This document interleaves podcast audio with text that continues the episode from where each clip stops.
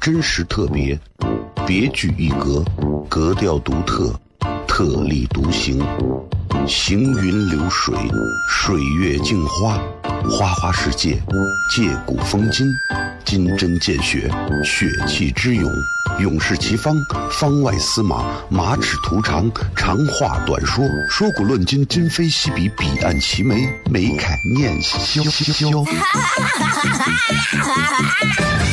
FM 一零一点一，陕西秦腔广播，周一到周五每晚十九点，笑声雷雨，好好听听。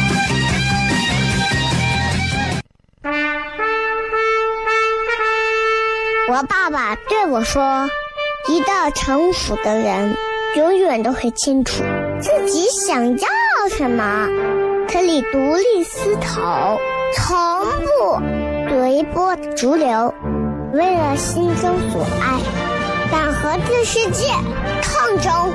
更重要的是，不管变换多少身份和环境，永远都要做自己。”笑声雷雨，这就是我爸爸，没办法，就这么拽。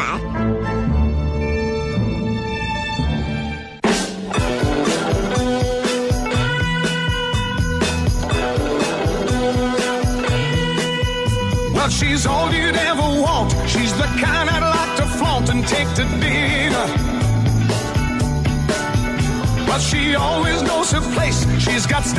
好，各位好，这是 FM 一零点一陕西最著名的一个频率西安论坛，为各位带来今天最精彩的节目《笑声雷雨》。大家好，我是小雷。好了，咱回来接着聊啊，这个，呃，今天九月十一号啊，一说到九月十一号，都能想到九幺幺。十七年前九幺幺啊，发动的恐怖袭击嘛，这个事情在九月十一号当天啊发生这个事情之后，然后哇，世界震惊，然后掀起了这个国家跟国家对于恐怖主义的各种的战争就开始了。到现在为止，恐怖主义这个词啊，其实已经有这么十七年的来历了，对吧？本拉登之后，基地组织之后，还有什么 IS 组织之后之后，还会有一些什么样的？对吧？破坏人类和平的一些家伙呢？不知道，但是我们都希望这个世界能一直和平着，啊！虽然我们都知道和平和战争有时候是相对的，战争是为了捍卫和平。有时候你觉得很奇怪，对吧？我们要和平，怎么样的要和平？通过战争才能换来和平。啊，就是这样。那不停的和平，不停的和平，人们有时候又很想要战争。你有时候坐车的时候，你跟一些司机聊天。司机们就对于军事啊、政治啊、历史啊、人文啊特别感兴趣，哎，很多西安一个一个一聊啊，咦，我跟你讲，美国这回我跟你说，哎呀，我跟你说，要我，我跟你说，我就打。哎，军事也好，政治也好，这些东西不是我们老百姓随随便便就能窥探究竟的啊，不是说是哎打就能好的，我跟你说。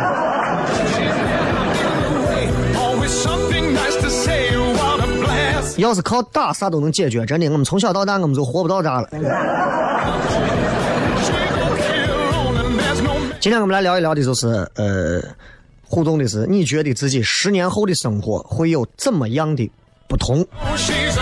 各位，二零一八年，十年后，二零二八年，你们算一算，你们多大？嗯，二十多，三十多，四十多，五十多。六十多的我都不好意思念出来啊！不管哪个年代，不管哪个年纪啊，其实想一想，确实是时间很快。所以大家想一想，十年后的你，生活会有怎么样的不同？生活会有什么样的改变？生活会有什么样新的出路？都可以来设想一下。或者你们作为一个已经成年的你们来讲，可能大家都有自己的一些人生计划啊。你像我，十年后我估摸着。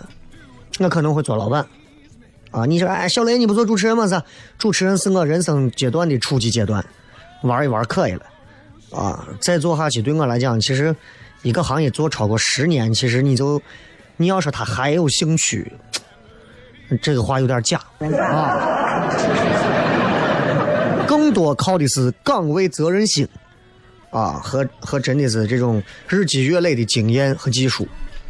所以其实需还是挺希望自己能有很多的突破啊。呃，八月份我已经做了很多的突破，希望后后来还能有。今天其实节目上也想给大家聊一些我这两天发生的一些事儿啊，也跟大家聊一聊。大家有啥想法也可以在我的微博、微信公众号底下直接留言，对吧？呃，都可以搜小雷，抖音都是啊，直接搜小雷两个字，口字旁严肃的肃，雨田雷啊。今天就是九月十一号了，然后十天之后二十一号。九月二十一，你们看看一下日历啊！九月二十一是个礼拜五，礼拜五晚上我们在那个高新的绿地缤纷汇剧场，缤纷剧场啊，绿地缤纷汇那个地方上面有个剧场，我们在那儿那是一个先锋剧场，我们在那儿会开始我们首场的即兴喜剧的演出，全场一个多小时，全部是各种即兴喜剧啊，是由糖蒜铺子来推出的即兴喜剧。大家如果感兴趣，关注糖蒜微信号可以来，可以到现场来看一看。这个在未来我们还会推出，连续在每。每个月会有两场，每个月会有两场，啊，当然我们每个礼拜六正常的商业演出、脱口秀的演出还是会有的，啊，大家都可以来看。想看说即兴即兴喜剧，来看即兴喜剧；想说我想看那个脱口秀，来看脱口秀都可以。想哪个就有哪个，好不好？希望能够丰富各位正在开车的西安朋友们的呃业余的夜生活啊，不要老是在抽陀螺呀。真的希望大家能够多一些有趣的体会啊！欢迎，好吧，咱们进到广告，广告之后回来开始咱们今天非常精彩、非常好玩的笑声雷雨，好吧，休息一下，马上回来。真实特别，别具一格，格调独特，特立独行，行云流水，水月镜花。花花世界，借古风今，金针见血，血气之勇，勇士齐方，方外司马，马齿图长，长话短说，说古论今，今非昔比，彼岸齐眉，眉开眼笑。FM 一零一点一，陕西秦腔广播，周一到周五每晚十九点，笑声雷雨，好好听听。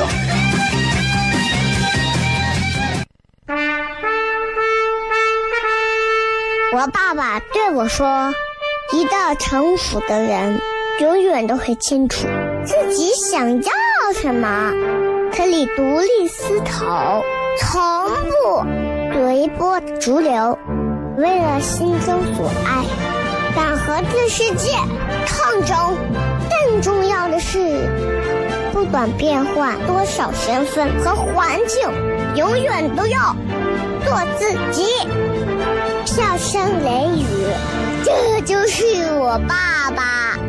没办法，就这么拽。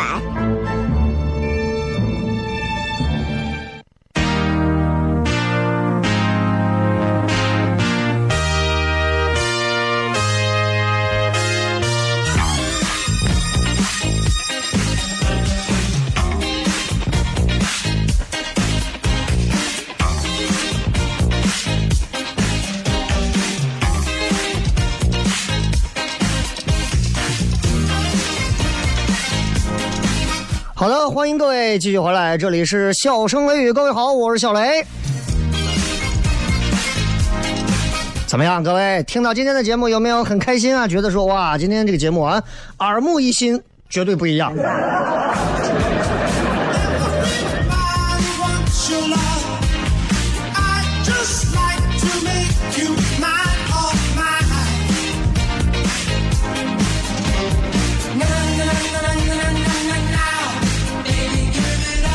好了，嗯，主要是想试一下，如果我拿普通话讲这个节目，会不会我觉得想吐？其实有一点。呃，今天想跟大家聊一点啥呢？正常来说啊，说个啥事儿啊？呃，昨天是啥日？昨天是这个教师节嘛。然后我昨天在微博上发了一段关于娃的一个事情，然后我想跟大家聊一聊这个事情啊。我觉得因为。呃，有孩子之后，其实我我很少去触碰关于学校教育这一块、幼儿园教育这些，但是你知道，有了孩子之后，这些东西你是逃不掉的，你肯定会碰到，你肯定会碰。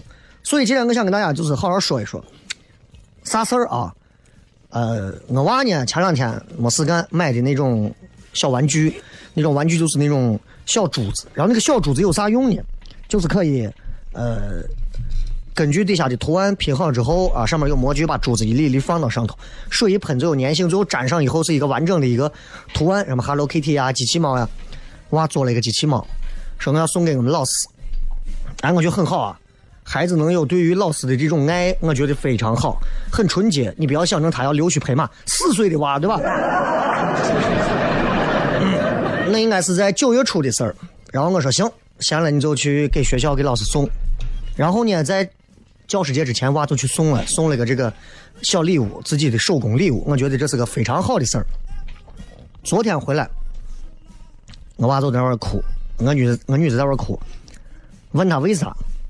他说：“因为今天教师节去了之后，因为我们家里也没有给他刻意去关注灌输说教师节你必须怎么样，你就是个普通的日子嘛，对吧？虽然群里面都在发什么理性理性过节，我也不懂啥意思。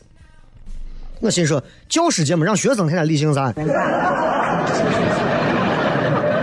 然后我娃回来就在这哭，我说我说女是咋了？他说人家所有的幼儿园的幼儿园的各位所有的娃。”都给老师送了花，他说我没有送花。我说你前两天不是送礼物吗？他说不一样，因为别人都送花，他就觉得自己好像掉队了。然后为这个事儿啊，我跟我媳妇发生了激烈的这个争执。当然，这个争执并不是因为别的事儿争执，就是觉得 这个错到底在哪儿，对吧？群里面也说了理性消费啊，不理性过节。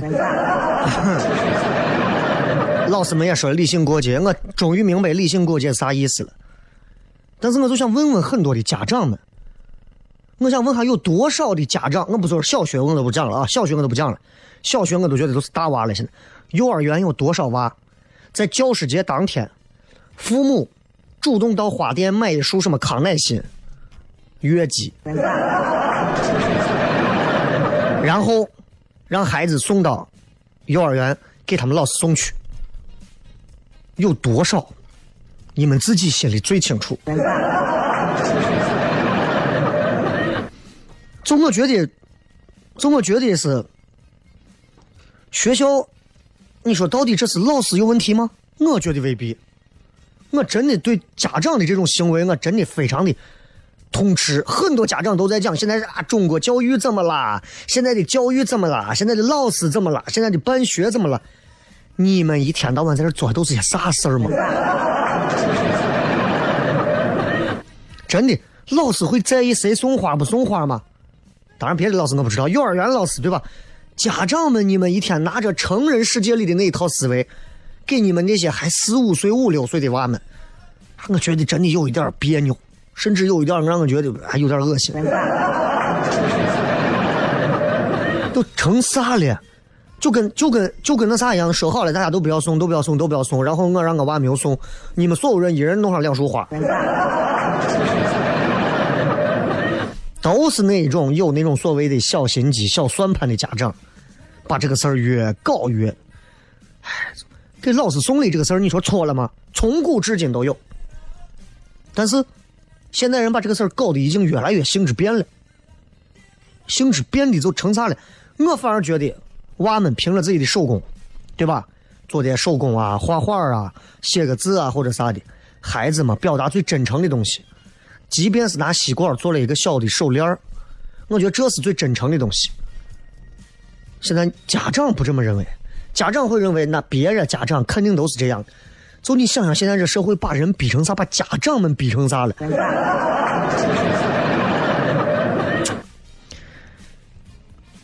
过节必须送礼，现在成了教师节。现在就是，尤其是你看，这幼儿园，我真的愧一斑见全包啊！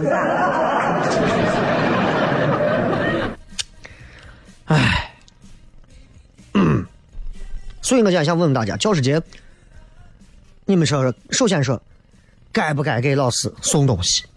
啊，我喜欢跳过教师节再聊教师节，对吧？你会发现，为啥？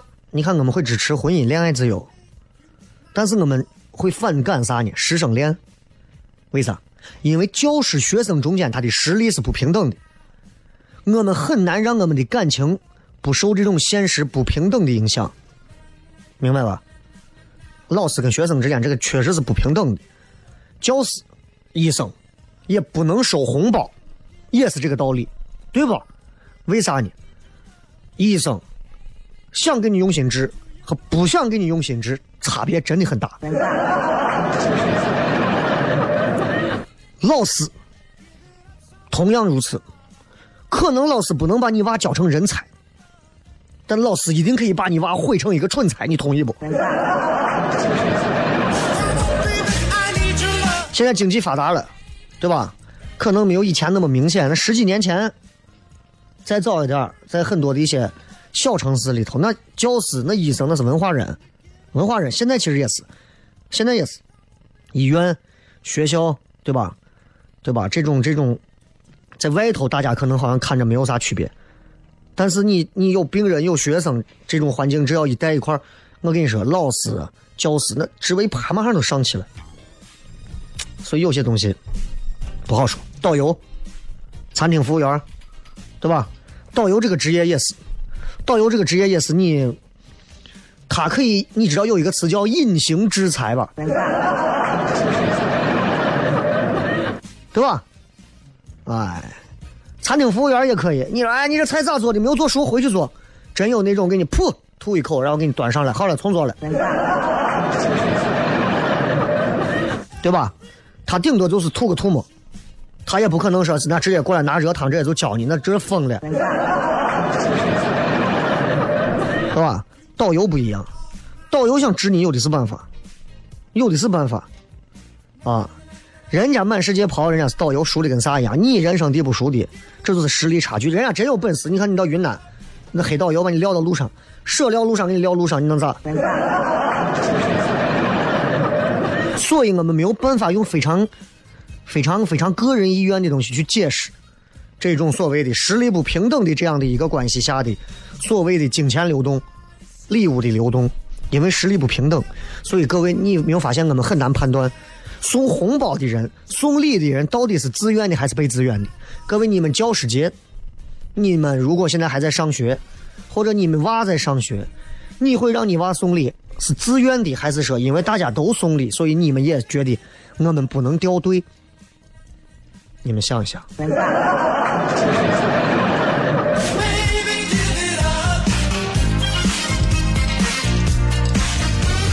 我还是那句话啊。以人为本，任何时候都是这句话，以人为本。当然，话说回来，我认为就是人家说没有买卖，没有杀害。说中国教育不好，说老师势利，说老师认钱的，都是这批送礼的家长。我告诉你，所以咱们今天就聊聊他们，好吧？接着广告回来之后，继续笑声雷雨。真实特别，别具一格，格调独特，特立独行。行云流水，水月镜花，花花世界，借古风今，金针见血，血气之勇，勇士齐方，方外司马，马齿图长，长话短说，说古论今，今非昔比，彼岸齐眉，眉开眼笑。FM 一零一点一，陕西秦腔广播，周一到周五每晚十九点，笑声。雷雨，好好听听。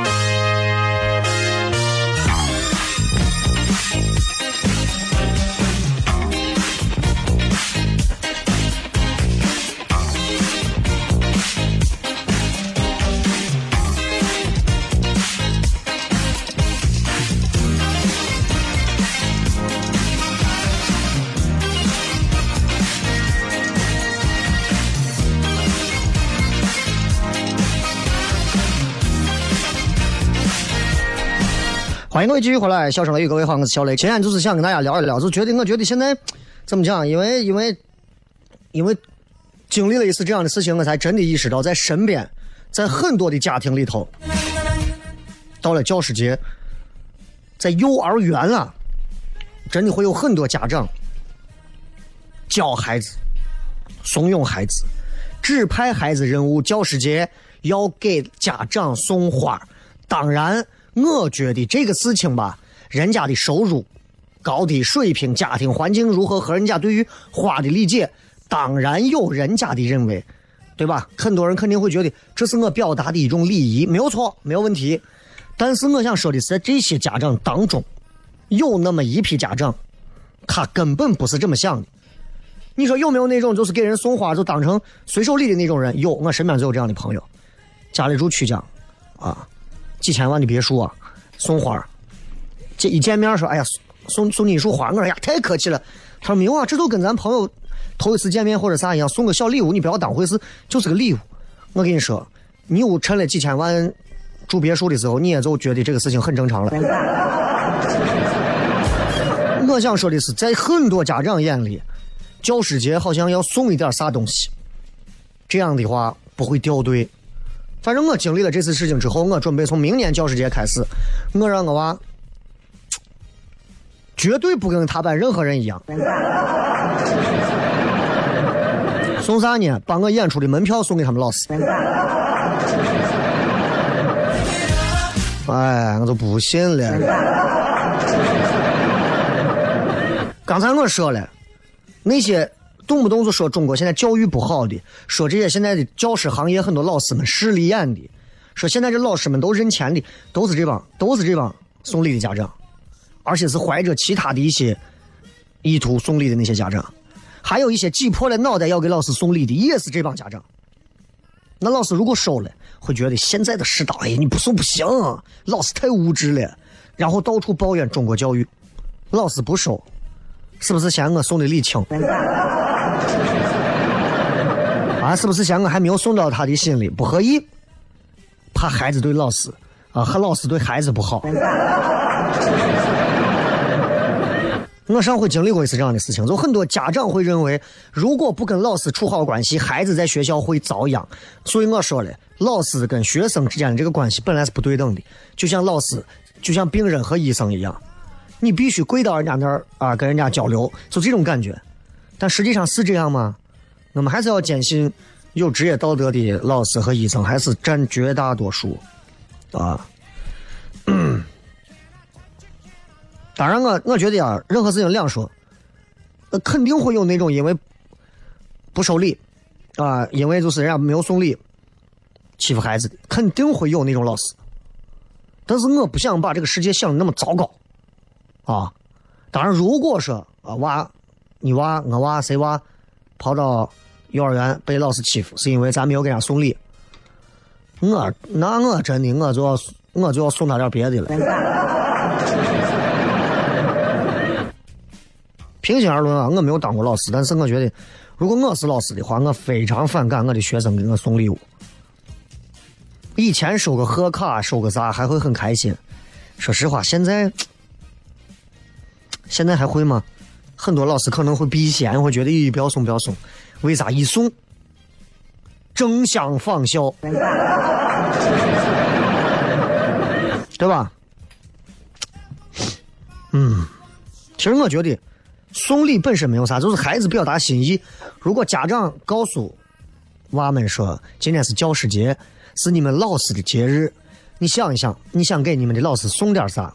孩子说：“嗯，我想送他一捧泥土。”家长可以告诉他：“那你在泥土能不能放到花盆里，再送上一朵你种的花，对不对？可以这样辅导，而不是说送啥泥土你有病，去给一百块钱你买个花。”鲜花、卡片、手工制作的小礼物、一首诗、一幅画，对于教师节给老师，我觉得毫不为过啊。不管是学生自发还是家长引导，尊师美德，中华民族千年传承，啊！但是就我刚说的那种家长一边送礼一边还谴责现在现在这老师啊、行业教育啊啥的，这这绝对是人格分裂的这种。嗯，很多家长打心里就认为，从他这一届他就认为给老师送礼的目的跟什么感恩师德，狗屁感恩师德。就是怕他欺负娃，就给他送礼，就是个这。你以为很多人都是这么想的？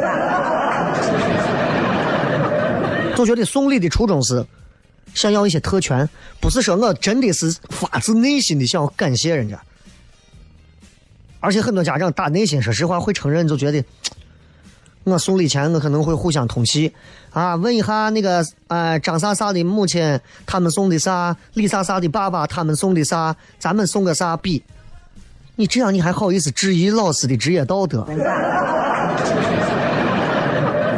你都可以想到嘛，老师如果收了礼不给孩子一点好处，可能会被骂的更惨。啊，我娃我娃我娃礼物都送了，你对娃都不能好一点？所以我觉得社会风气，社会风气，我告诉你，有时候很好玩往往那些上来张嘴就喊社会风气坏了，啊，社会风气完蛋了的人。就是造成社会风气败坏败坏的罪魁祸首之一，对吧？社会风气败坏不是单方面的错，我觉得就是有那么一小部分那种脑袋瓜灵光，好像感觉自己会来事儿的家长，这帮才真正是罪魁祸首。接着广告，回来评。真实特别，别具一格，格调独特，特立独行。行云流水，水月镜花，花花世界，借古风今，金针见血，血气之勇，勇士齐方，方外司马，马齿图长，长话短说，说古论今，今非昔比，彼岸齐眉，眉开眼笑。FM 一零一点一，陕西秦腔广播，周一到周五每晚十九点，笑声。雷雨，好好听听。Is everybody ready?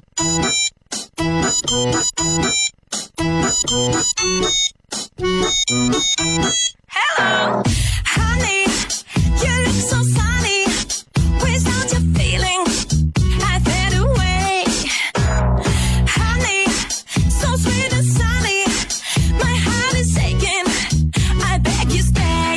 欢迎各位继续回来，最后时间我们来继续看看各位发来的一些有趣留言。十年后的你会有生活会有什么样的不同？我们来看一看大家都会怎么说啊。安东尼说，十年后我会有一个家庭，一份稳定的收入，后院再有一个篮球场和游泳池锻炼身体。那这十年你可能就要做好的就是忍受着屈辱和啥，反正就是讨好老丈人和媳妇儿呗。十年后会有一个家庭，用不着十，想用一个家庭，你想用很多个家庭都可以在这十年里。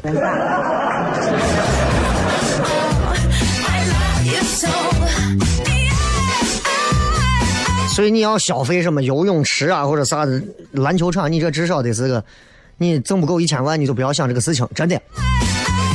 所以你们很多人都觉得呀，你看你这这这我这不过是消费心态升级一下嘛，对吧？我跟你说，买便宜的商品是消费心态升级吗？真的不是，有钱人买便宜货才叫心态升级。你买是勒紧裤腰带。说在出租车上正在听你的节目，这有什么好议论的？很多人在听。XBJ 说了一句非常好的啊，先活到十年后再说。说实话，活着本身就很艰辛了。如果我们从这个思路出发，其实不管做什么事情，我们都可以更佛系一点想想各位，我们出门啊，我们出门走到路上，迎面没有突然横冲直撞过来一辆拉土车或者失控的小轿车，没有人上来像电影一样噗噗给你两刀，痛痛给你两枪，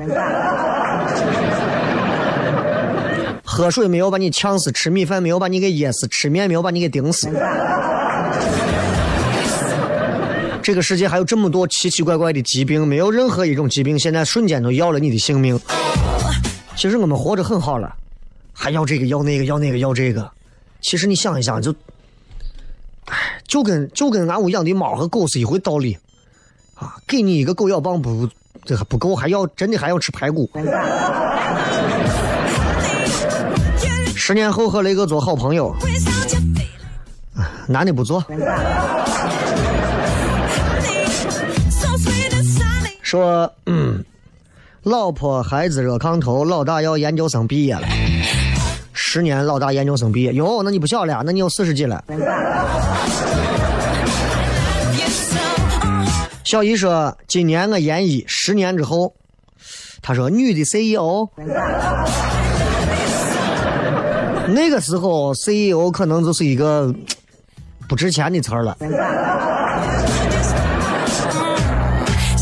Rose 啊，十年后的自己可能还会是一个不错的一个翻译吧。我我虽然不知道你是一个做哪一方面翻译的啊 uh, 但我觉得就是嗯，翻译这个职业不容易，确实不容易。如果能够精深啊，就是很精深的去钻这个东西，其实翻译包括能出很多的一些相关的一些呃著作，然后再能带很多的学生就可以了。这就是实现个人价值乃至直接升华到社会价值最好的体现了。因为你这是纯技术活，我干不了啊，我干不了。当然我能干的你也干不了。呃，要是说多了个媳妇儿，多了个娃，仅此而已。媳妇儿最后还是你的吗？娃确定是你的吗？不要对十年后的生活表现出这么平淡无奇、索然无味的感觉。上山说周围没有人了，因为社会智能化了，社会不需要人了。小胖机器人、机械狗、手机完美替代了父母、孩子和朋友。我觉得虽然社会发展的很快，但是你有点高看咱的科技发展了。在上个世纪的时候，二零一八年，人类已经和外星人打仗了。你想想，现实一点。逆风说肯定会有媳妇儿和娃，还有还不完的房贷，房贷终会还完，媳妇儿娃就不好说会不会一直陪伴着你还完了。切克闹，房贷还完，有俩娃，无债一身轻。啊，这一点上我跟你们比，我就很轻松。我没有车贷，我没有房贷，啊，所有的东西都没有。啊，我也不知道你们，唉，确实，唉还是有很多底层的。唉，真的，唉，很难过。来，接着看啊。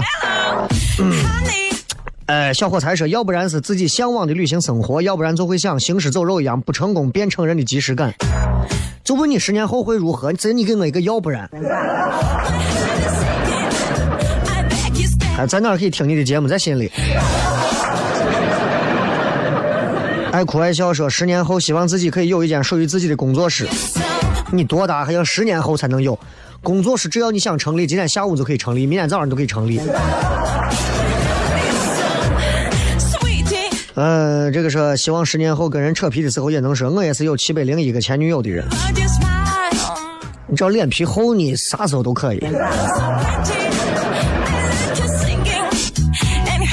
这个冯敏说，十年后雷哥成了巨星，而我还是依然做你背后的那个人，争取做我背后的那个女人嘛。时光漫步说，单老，谢谢你给我讲了那么多的故事，一路走好。我只能说，嗯，这个怎么讲，就是留到心里吧。啊，毕竟单田芳给我们带去了非常多的回忆啊。虽然他已经离我们而去，但是我觉得这些回忆会让这个人一直存在于这个世界。这都是我告诉大家，所有人一定要努力的做一些事情，活在别人的心里。这样的话，你走了，你仍然在，很多人在，就跟走了一样。小桂圆说，十年后我就可以吃纯瘦肉夹馍，可以吃油脂泡馍了吧？想想都觉得很开心。Want me. 你对于这个物价，你这个说十年后就跟雷哥现在一样大，应该会娶妻生子，也会有不同的烦恼。十年后你也二十六啊？